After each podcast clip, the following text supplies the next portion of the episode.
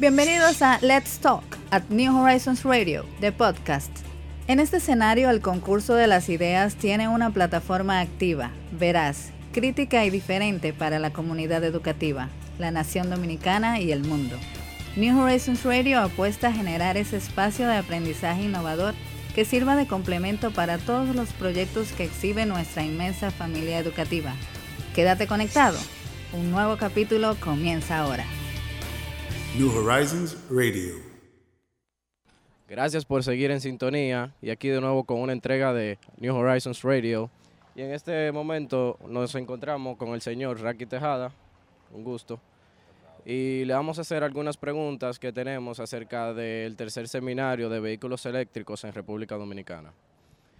Eh, una inquietud muy grande para mí sería la parte de los repuestos de este tipo de vehículos eléctricos. ¿Cómo ustedes se manejarían con, con esta parte? Las piezas y esas cosas. Sí, es una muy buena pregunta. Eh, es una pregunta que recibimos con mucha frecuencia. En verdad, eh, estos vehículos, a diferencia de los vehículos de combustión, son vehículos que requieren menos mantenimiento y por lo tanto menos piezas. En realidad, yo tengo un año con el vehículo, con un vehículo y todavía no le he cambiado ni una pieza, eh, pero la existencia de piezas es al momento es limitada porque realmente también el inventario que tenemos en el país es también limitado, pero eh, lo que cuando le ha pasado a alguien que ha tenido que pedir una pieza la pedimos por internet. Entonces esto no sería un problema, digamos. Para nada, para nada. Perfecto. Otra pregunta común que tiene la mayoría de las personas es el precio, en cómo se compara este con los carros convencionales. A un largo plazo, ¿cómo usted compararía los precios de un carro eléctrico a uno convencional? Muy buena pregunta, porque dijiste a largo plazo. Exactamente. A largo plazo, el vehículo eléctrico eh, se te paga a mediano plazo inclusive, porque no es solamente el ahorro en el combustible, sino el ahorro también, como le dije al joven, en mantenimiento, en piezas, que ya tú no vas a tener ese, ese, ese, ese, ese gasto y también la facilidad de que tú no tienes que estar yendo ya bomba de gasolina porque tú cargas en tu casa.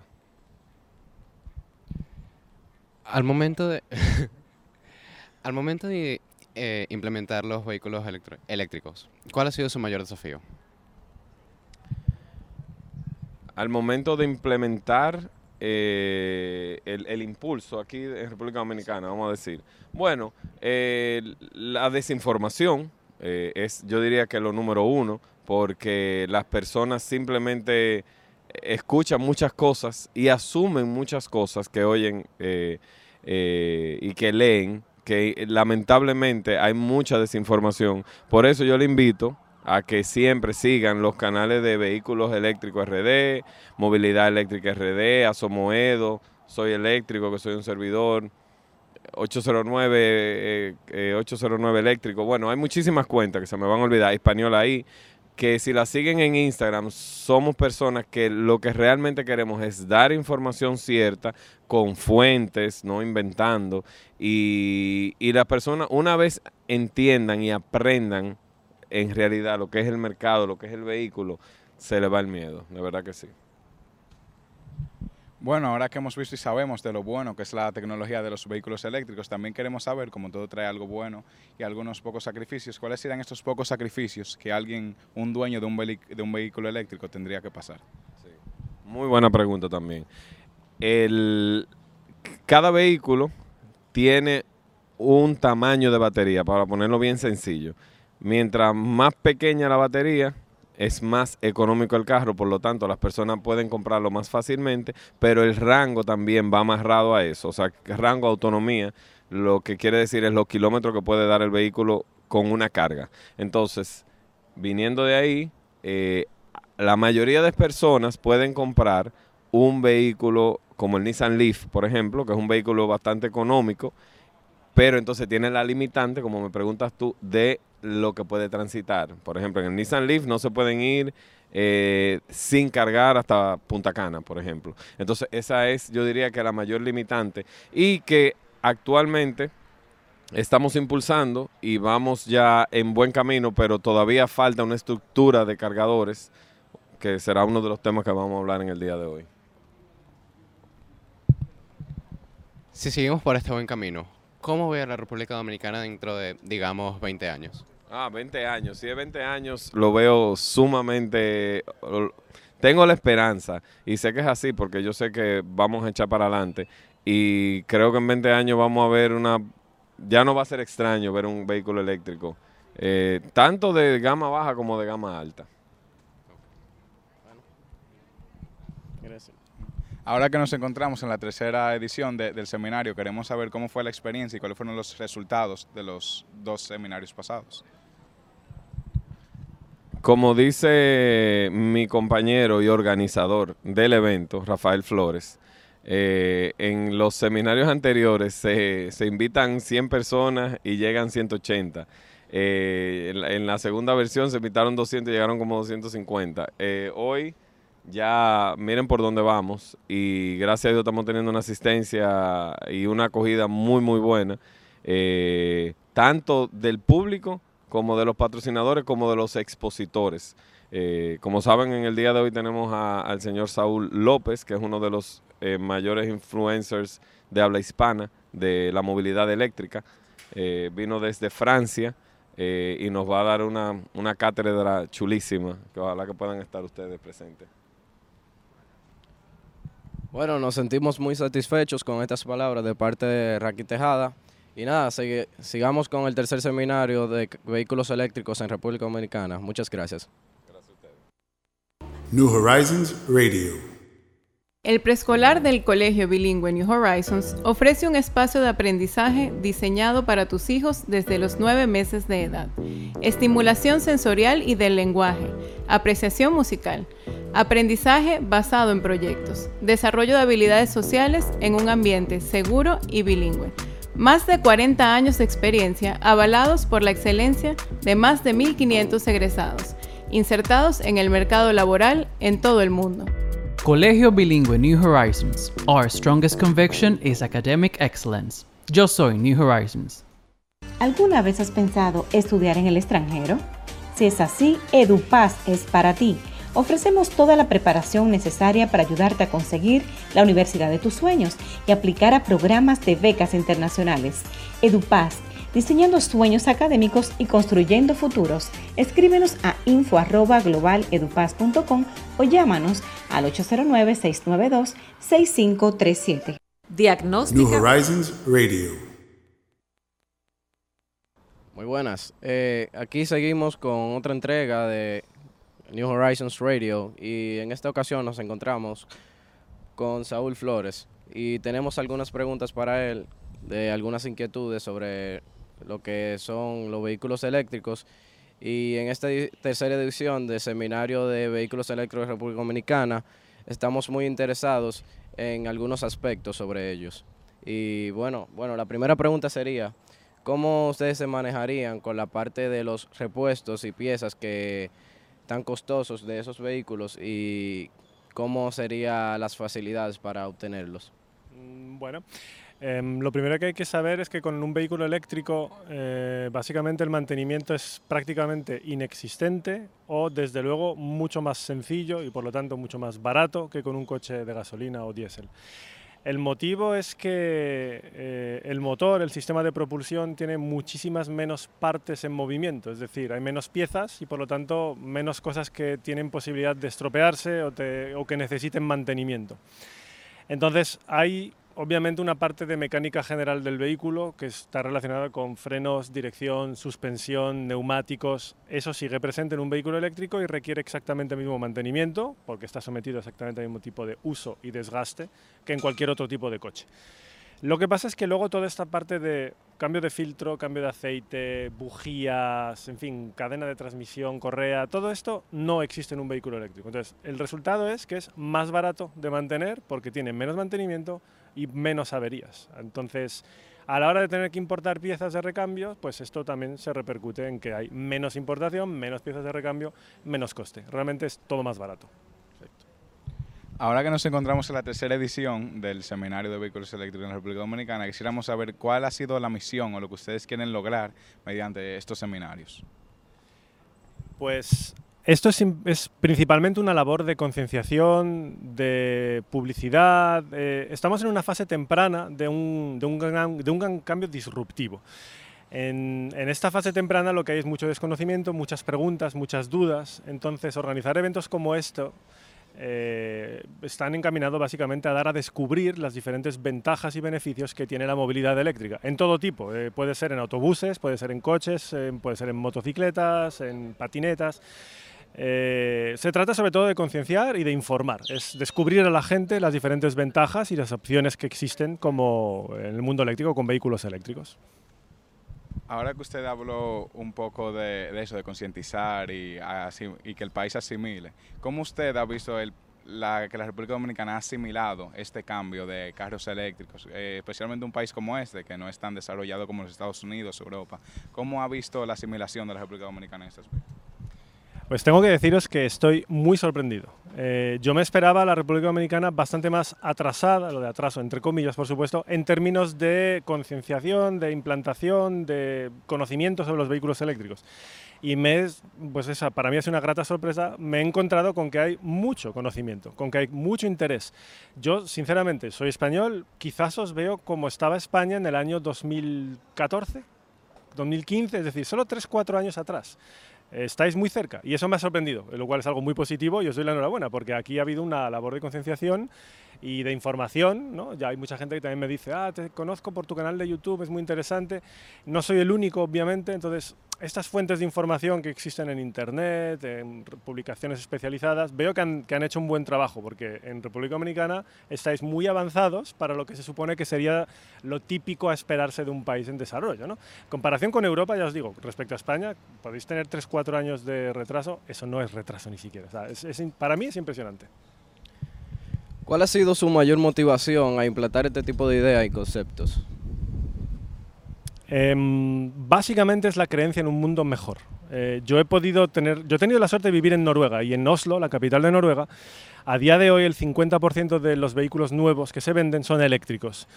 Cuando tú vas circulando por Noruega en hora punta y hay un, hay un tapón, un atasco como decimos en España, eh, te encuentras con que es todo silencioso, no huele a tubo de escape, no hay mm, humos tóxicos eh, y tú notas que eso es una enorme diferencia que tiene un impacto muy positivo en tu salud, incluso en tus niveles de estrés por la ausencia de ruido.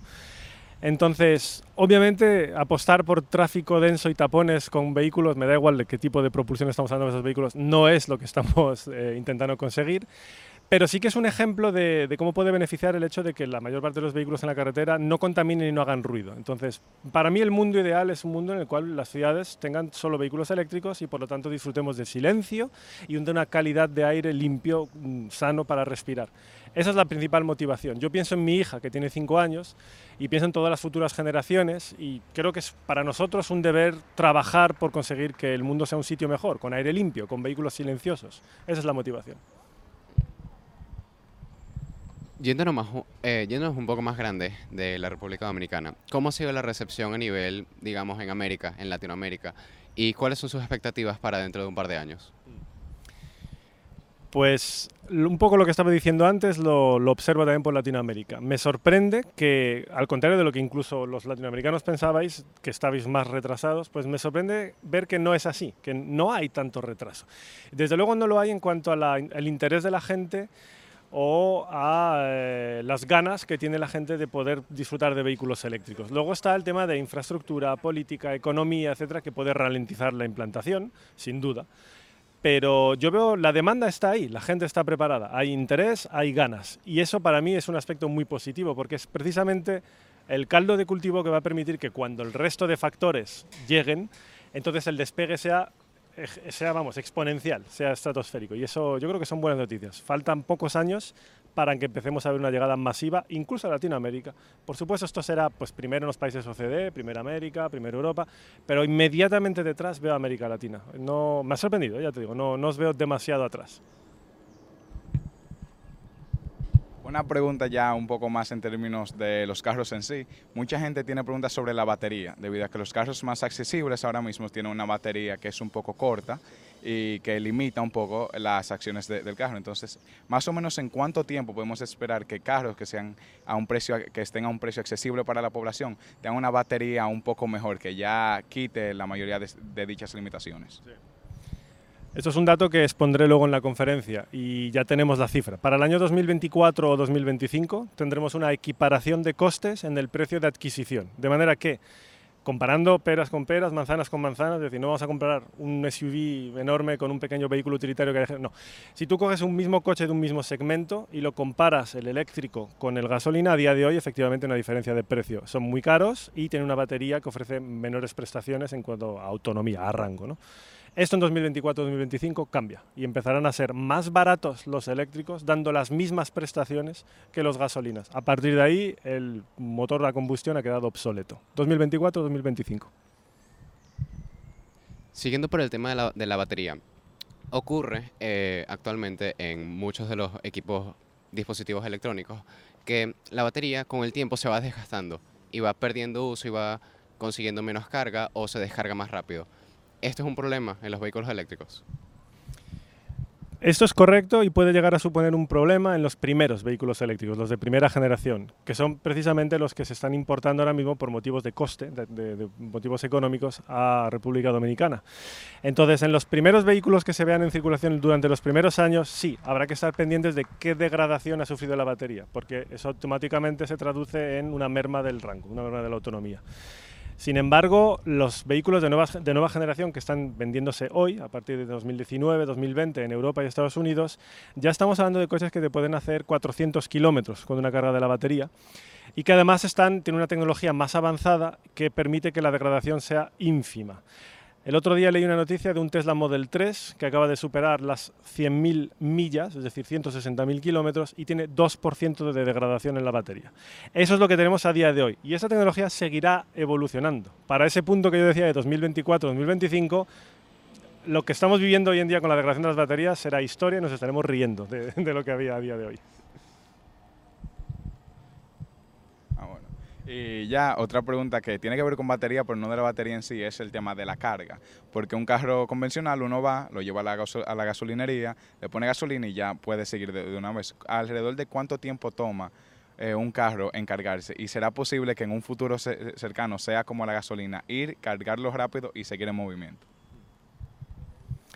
Sí, sí que será posible. Ya hay procesos de carga que eh, duran 20 minutos, lo cual sigue siendo mm, 10 veces más que lo que tardas en llenar de, de gasolina el depósito del vehículo ahora mismo, pero eh, son 20 minutos y en 20 minutos tienes la carga necesaria. Em, sin embargo, también hay que tener en cuenta que aquí hay que intentar centrarse en eh, tu carga doméstica, porque los coches pasan muchísimas horas al día parados. Principalmente cuando tú estás du- durmiendo, descansando en tu casa, pues el coche está parado. Esas 8 o 9 horas que puede estar detenido el vehículo es el momento ideal para cargar en casa y reponer la autonomía necesaria para seguir circulando con él al día siguiente. No hay que olvidar este aspecto porque eh, también supone un cambio de mentalidad y un cambio de modelo de negocio, incluso en cuanto al tema del repostaje, gasolineras, etcétera y que es importante. ¿Por qué? Porque abarata los costes enormemente. La carga rápida, en 20 minutos, con cargadores de alta potencia, suele ser mucho más cara la electricidad que cuando la cargas en tu domicilio simplemente a lo largo de toda la noche en 8 o 9 horas. Bueno, me imagino que se irán implementando estaciones de carga alrededor del país porque de tener solamente carga doméstica, si supongamos que yo quiero hacer un viaje y necesito cargar mi vehículo, no podré. Entonces, ¿cómo sería esto? Sí, lógicamente. En el, mundo de la movilidad eléctrica es necesario tener eh, diferentes tipos de carga. La carga doméstica sería lo necesario para el día a día, para tu rutina habitual, pero obviamente también hay que cubrir las necesidades de viaje. Cuando tú quieres hacer en un día 500, 600 kilómetros de viaje, pues o tu vehículo ya es avanzado y tiene esa propia autonomía, o bien necesitas puntos de carga rápida. Lo ideal es tener una red de puntos de carga rápida por las principales carreteras, los principales ejes donde se desplaza la gente, para asegurar en que en estos procesos de 20 minutos de carga, media hora de carga, puedas continuar tu viaje, de manera que tú puedas conducir un par de horas, cuando ya estás cansado de estar sentado siempre en el, co- el coche, pues te detienes, te tomas un café, cargas 20 minutos y continúas tu viaje hasta llegar al destino. Eso es una asignatura pendiente, tanto aquí como en Europa. En Europa estamos ahora mismo igual, con eh, desarrollo y diseño de programas para poder poner puntos de carga rápida por todas las carreteras, porque hacen falta. Sí, sí, eso es correcto. Bueno, me parece una idea de gran ventaja para nuestro país. Y bueno, nada, Saúl, gracias por estas palabras y sigamos disfrutando del tercer seminario de vehículos eléctricos en República Dominicana. New Horizons Radio. El preescolar del Colegio Bilingüe New Horizons ofrece un espacio de aprendizaje diseñado para tus hijos desde los nueve meses de edad.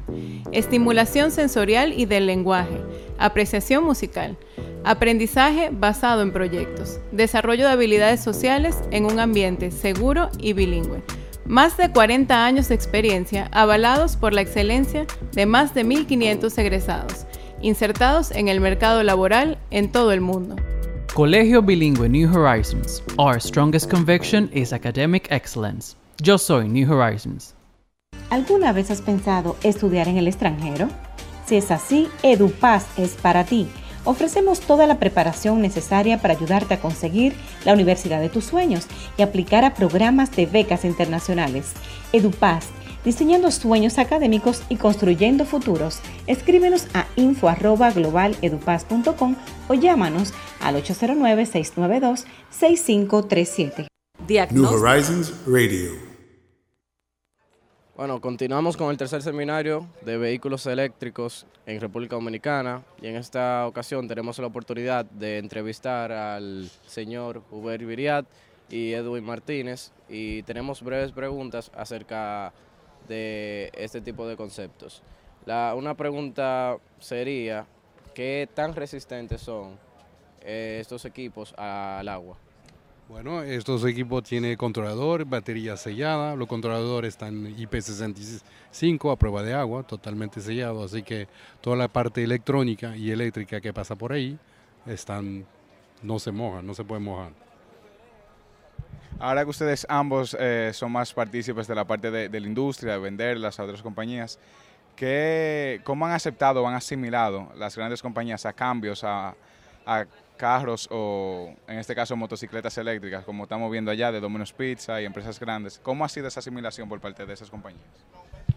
Bueno, esto ha sido un proceso que um, todavía la, las compañías están probando, están tímidas, pero lo estamos convenciendo poco a poco, como algunas de esas empresas, y no está, están pasando bien, por lo menos no lo ha aceptado bien, no hubo un mayor problema técnico, como estaba mencionando agua por ejemplo, pero no han pasado nada y la empresa está contenta, lo están probando y los pienso que van a confirmar la tecnología comprándolo. Por naturaleza, estos son vehículos que llevan mucho uso en el día a día. Eh, en cuanto a la carga, más o menos cuánto dura un vehículo de estos en cargarse completamente. Bueno, las motocicletas eléctricas van a variar mucho del tipo de batería que utilicen. Eh, hay motocicletas en batería de litio, y en plomo.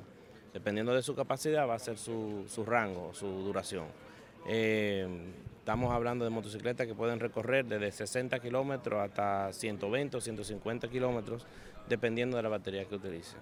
Y la durabilidad del motor, en ese caso, tiene una vida útil de 15 a 20 años, porque viene sellado.